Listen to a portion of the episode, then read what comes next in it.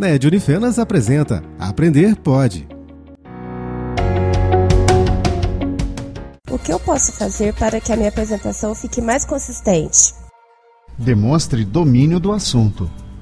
Uma apresentação clara e consistente só pode ser realizada se o apresentador tiver domínio sobre o assunto do qual está falando.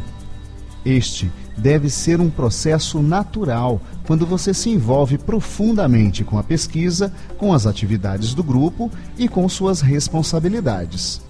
Demonstre segurança. Fale naturalmente. Não use gestos exagerados. Não use frases decoradas. Não faça leituras em slides. Nada impede que você leve um lembrete. Afinal, aqueles brancos na hora de falar podem acontecer e uma pequena referência pode ajudá-lo a retomar o raciocínio. No entanto, ler constantemente slides ou rascunhos compromete significativamente sua apresentação. Para embasar cientificamente seus argumentos, faça citações das obras que você pesquisou. E se eu ficar nervosa antes de apresentar, o que, que eu devo fazer? Tenha calma e desenvoltura ao falar. É comum estarmos um pouco tensos antes de iniciarmos uma apresentação. Assim, aliviar a tensão o máximo possível é fundamental. Antes de iniciar suas considerações, respire fundo, pelo menos por três vezes. Respirar fundo oxigena o cérebro e aumenta a concentração. A expressão de sua voz também é muito importante. Sua fala deve ser ouvida e compreendida por todos que estão assistindo. Procure falar em um ritmo que seja agradável a todos os ouvintes. Falar rápido demais prejudica a compreensão. Falar pausado demais gera ansiedade e desconforto à plateia. O equilíbrio é a melhor solução. Como eu posso aproveitar melhor o tempo da minha apresentação? Respeite o tempo determinado para a apresentação. Chegue ao local da apresentação com pelo menos uma hora de antecedência. Assim, você conseguirá conferir o ambiente e os requisitos necessários para a sua apresentação, tais como iluminação, projetor, computador, etc. E terá tempo hábil para solucionar possíveis imprevistos. Seja pontual quanto ao início da apresentação. Planeje sua apresentação para o tempo exigido a ela. Evite falar tudo o que sabe sobre o assunto. Concentre-se nos tópicos mais importantes. Durante a minha apresentação, qual deve ser a melhor postura? Mantenha uma postura adequada e respeitosa com a plateia. Apresente-se trajado adequadamente para a ocasião. Procure usar vestimentas tradicionais e discretas. Use sempre o bom senso. Inicie sua apresentação cumprimentando os presentes em ordem de importância no momento: banca avaliadora, orientador, co-orientador, professores, colegas e convidados.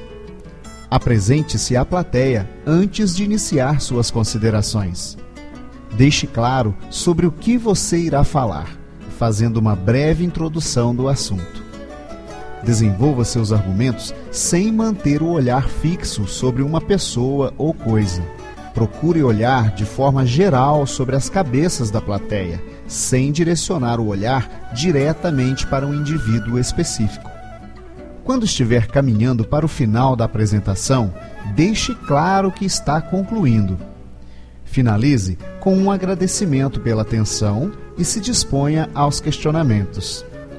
Durante as considerações da banca, não interrompa o avaliador. Não tente se justificar durante uma observação do avaliador, a menos que tenha sido solicitado a isso.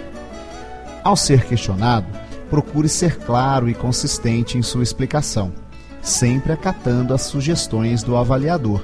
Afinal, ele está ali para ajudar você a enriquecer o seu trabalho.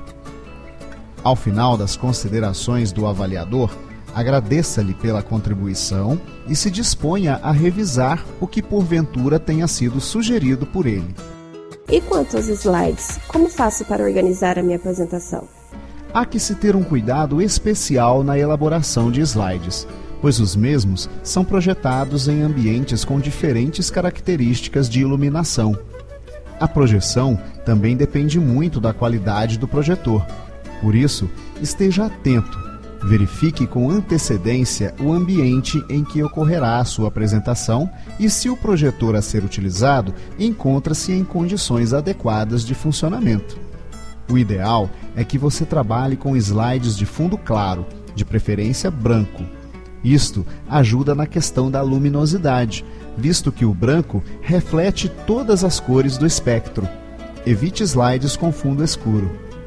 Estabeleça um contraste entre a cor do fundo e a cor do texto. Use caracteres com cor mais escura sobre fundo claro. Slides devem conter tópicos como referência para sua fala e não parágrafos extensos que possam levar você a querer ler o tempo todo. Recomendam-se, no máximo, seis tópicos por slide. Use figuras, gráficos e tabelas sempre que possível. Além de auxiliarem na explicação, estes elementos chamam a atenção da plateia para seus slides e não para a sua pessoa. Isto é importante, principalmente para aquelas pessoas que se sentem mais desconfortáveis quando falam em público. Leve consigo apontadores a laser ou manuais. Isto ajuda a destacar pontos importantes nos slides e evita que você dê as costas para a plateia quando precisar apontar algo na apresentação. A quantidade de slides está diretamente relacionada ao tempo dedicado à apresentação. Considera-se razoável que você dedique aproximadamente um minuto para cada slide. Assim, se o tempo que você dispõe para a apresentação for de 30 minutos, uma apresentação com cerca de 30 slides é adequada. Os slides devem estar distribuídos na seguinte ordem: Slide 1: Título do trabalho e identificação dos autores. Slide 2: Sumário apresentando os tópicos que serão abordados na apresentação. Slide 3 em diante, dedicados à introdução, desenvolvimento conclusão e referências da apresentação. Último slide: agradecimento. Eu já vi algumas apresentações de pôsteres. Como elas devem ser estruturadas? Eventos em que o volume de trabalhos a serem apresentados é considerável costumam exigir a apresentação no formato de pôsteres ou banners, que nada mais são do que painéis contendo uma breve descrição dos pontos mais importantes do trabalho. Os pôsteres devem ser produzidos comumente nas dimensões de 90 cm de largura por 130 cm de altura.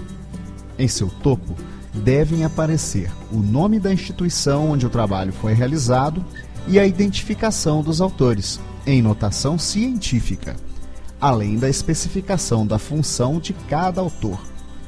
Seu conteúdo deve contemplar os seguintes itens do trabalho Introdução, objetivos e material e métodos. O texto do pôster deve ser construído de forma a dar visibilidade ao seu conteúdo, mesmo à distância, com fontes legíveis. Recomenda-se Times New Roman ou Arial. Use figuras, gráficos e tabelas sempre que possível, citando a fonte caso não tenha sido você o autor destes elementos. Durante a apresentação do pôster, os autores do trabalho devem estar disponíveis para prestar explicações a um ou mais avaliadores. Também devem estar preparados para atender a esclarecimentos solicitados pelos visitantes do evento.